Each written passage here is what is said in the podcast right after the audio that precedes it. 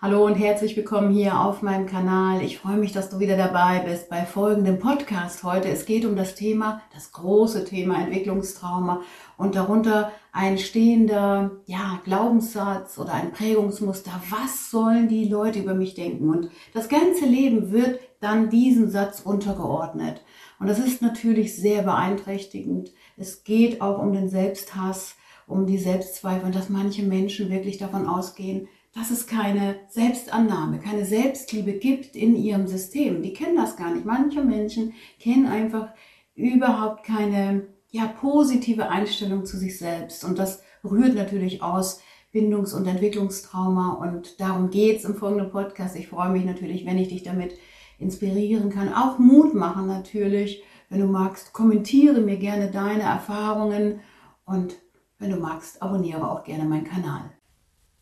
Hallo und schön, dass du wieder reinhörst heute hier bei diesem Podcast. Es geht um ja einen bestimmten Satz, der so viele Menschen belastet und die abwertende Idee von uns selbst dahinter. Der Satz kann bis in den Selbsthass führen und diese Idee, diese Abwertung, dieser sabotierende Satz ist, was denken die anderen über mich? In diesem Podcast geht es ja um Entwicklungstrauma. Also ein Entwicklungstrauma kann auch entstehen, wenn Menschen nicht genügend Bindung bekommen. Eben wie schon erwähnt, sich zu wenig gesehen fühlen. Und es gibt sogar Spezialisten, die von einer verdeckten ja, Epidemie sprechen. Viele Auswirkungen, die wir heute sehen.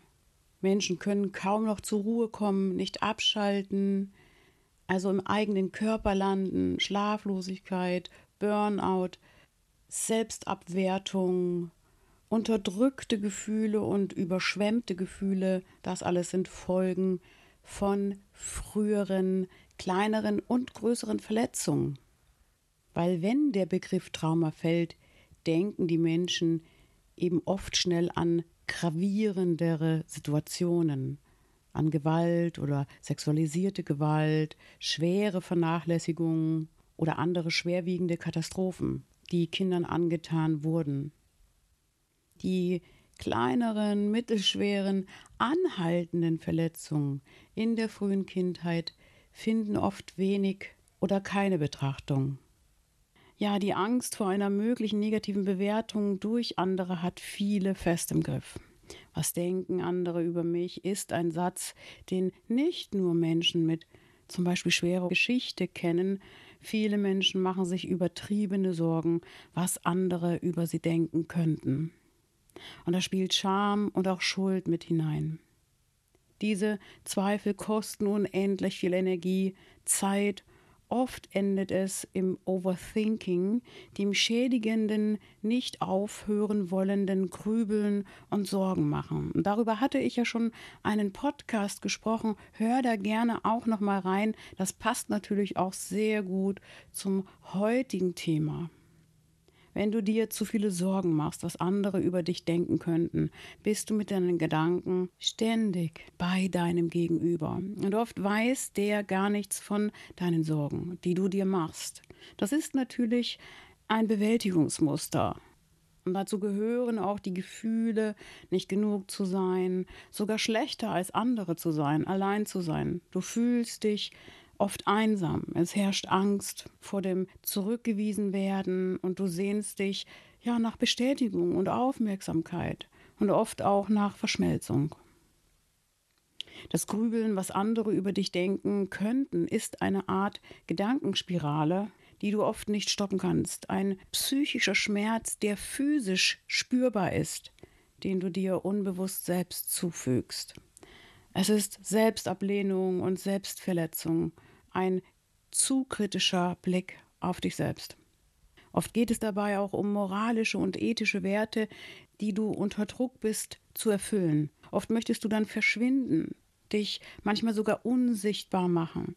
Oder du bist dir des Ausmaßes an Mangel gar nicht bewusst.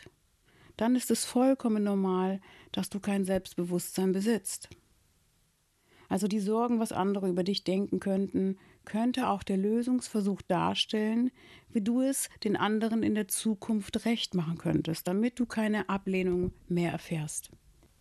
Es führt auch dazu, dass du jegliche Art von positiver Rückmeldung vollkommen kritisch gegenüberstehst, dass Komplimente bei dir überhaupt nicht ankommen. Sie finden überhaupt keinen Nährboden in deinem System.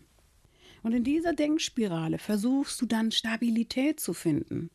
Oder du gleitest sogar ab in deine Fantasiewelt. Aber in der Realität führt dieses Denken nur noch zu mehr Stress, Selbstzweifel und negative Gefühle. Wenn also deine Abwehrmechanismen deine Bewältigung zum Zwang bzw. zum Leid werden, steckt meist eine traumatische Geschichte, ein Entwicklungstrauma oder ungünstige, missbräuchliche Einflüsse aus der Vergangenheit dahinter. Und vielleicht musstest du dich in deiner Vergangenheit eher um andere kümmern, um deine Eltern oder Geschwister. Und diese frühe Verantwortung, die du übernehmen musstest, führte zu Überforderung und einer hohen Vorsicht anderen Menschen gegenüber. Oder du hattest keine Bezugsperson, die dich in deiner Vergangenheit mit deinen Nöten und Sorgen gesehen hatten. In dir herrschte Chaos oder Leere, hast somit keine positive innere Anbindung zu dir selbst herstellen können. Wie war deine Vergangenheit? Wurden deine emotionalen oder körperlichen Grenzen verletzt? Wurdest du verbal gedemütigt? Gab es viel Streit in deiner Herkunftsfamilie? Hat man dich gesehen oder übersehen? Warst du zu viel? War deine Mutter krank, nicht verfügbar, depressiv oder narzisstisch? Herrschte in deiner Familie ein rauer Ton, fehlte Liebe? Wurdest du oft kritisiert und verglichen? Warst du viel allein?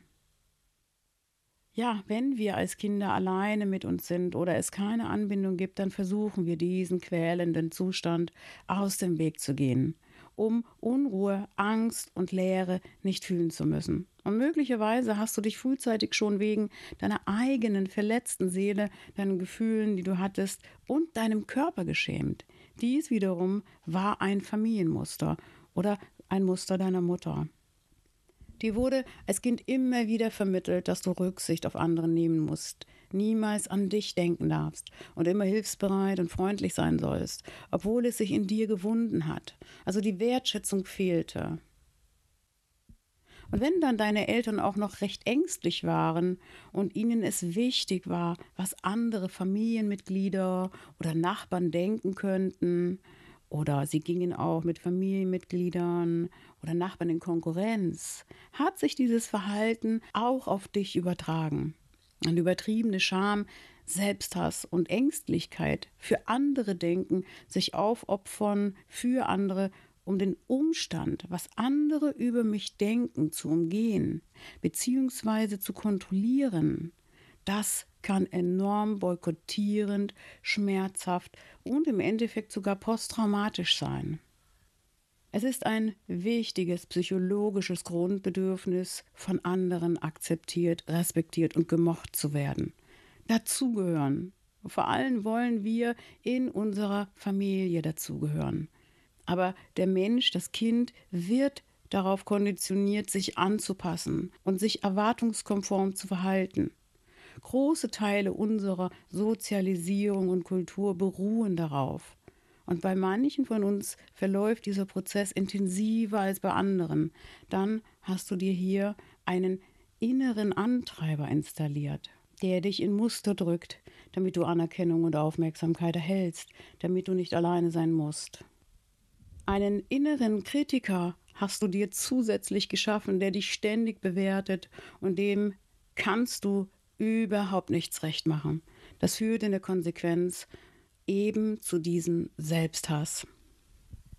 Als Kinder konnten wir die destruktiven und negativen Verhaltensweisen unserer Mitmenschen um uns herum nicht einordnen.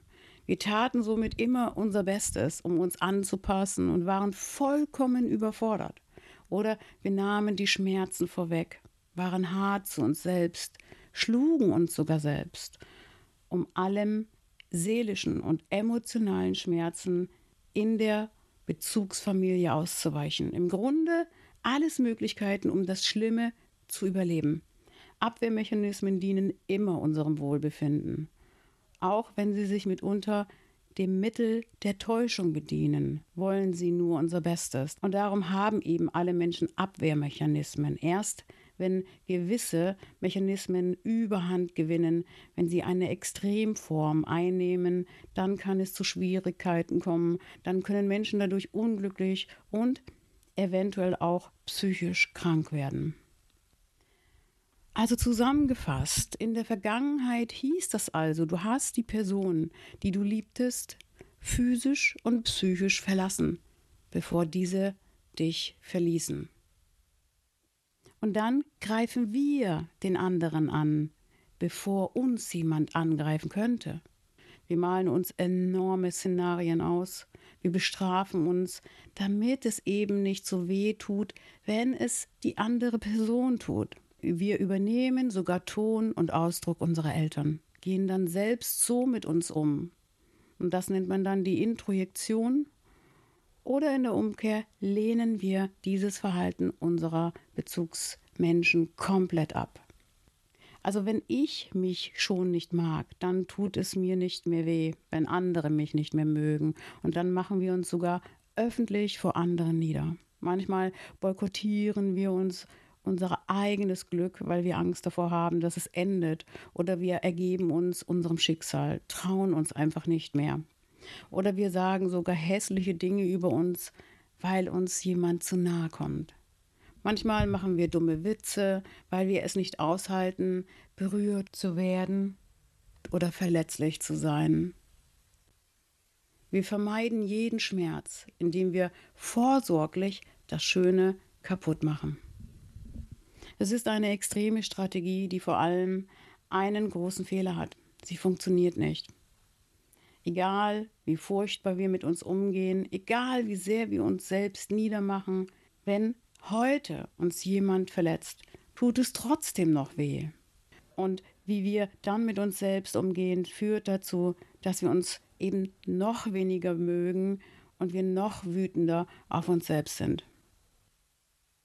Also wir müssen ständig dafür sorgen, also den Schmerz des nicht wirklich geliebt worden Seins, diesen Horror, die Angst und die tiefe Einsamkeit und Scham und sogar Schuld, in der wir gelebt haben und die Gefühle des nie gesehen werdens, also diese Demütigung abzuwehren. Und dieser Selbsthass, dieser Zweifel, dieses Getrenntsein von uns selbst steht unserer kompletten Lebensenergie entgegen. Also was könnte dir helfen, um die Sorgen loszuwerden, was andere über dich denken? Was ist dein Ja zu dir selbst? Ein Bindungsmuster ist nicht starr. Es kann auch im Laufe des Lebens noch in die Veränderung kommen. Und natürlich lernen wir später auch dazu. Und darum ist mir dieser Podcast so wichtig, weil wir eben vieles über unsere Bindungserfahrungen heute nachnähren können und uns ja dank der Plastizität, sage ich ja immer wieder gerne, unseres Gehirns lernen können, neu zu vertrauen, dem Leben neu zu vertrauen und uns eben in die Selbstannahme und in den Selbstwert bringen können. Und natürlich könnten wir zuerst den Realitätscheck anwenden. Ist es wirklich wahr, dass sich alle Bekannten, Familie und Freunde den ganzen Tag den Mund über dich zerreißen oder haben sie in Wahrheit genug mit sich selbst zu tun? Ja klar, die Menschen reden viel, wenn der Tag lang ist, über alles und jeden. Und manchmal ist die Realität ganz anders und die Kritik, Deine Denkweise ist nichts weiter als die Projektion von deinen eigenen inneren Ängsten, Erwartungen und Unsicherheiten. Aber auch das Nachfragen und Analysieren, Interpretieren, Intellektualisieren, das alles kann wieder zu einem Zwang werden. Werde dir dessen bewusst. Also dein radikales Ja zu dir selbst bedeutet, dass du dich nicht mehr ablenkst, dass du dich traust, dir selbst zu begegnen. Vielleicht brauchst du ja sogar professionelle Begleitung. Ja, und manchmal interpretierst du vielleicht sogar in Gesten und Blicke und Sätze hinein.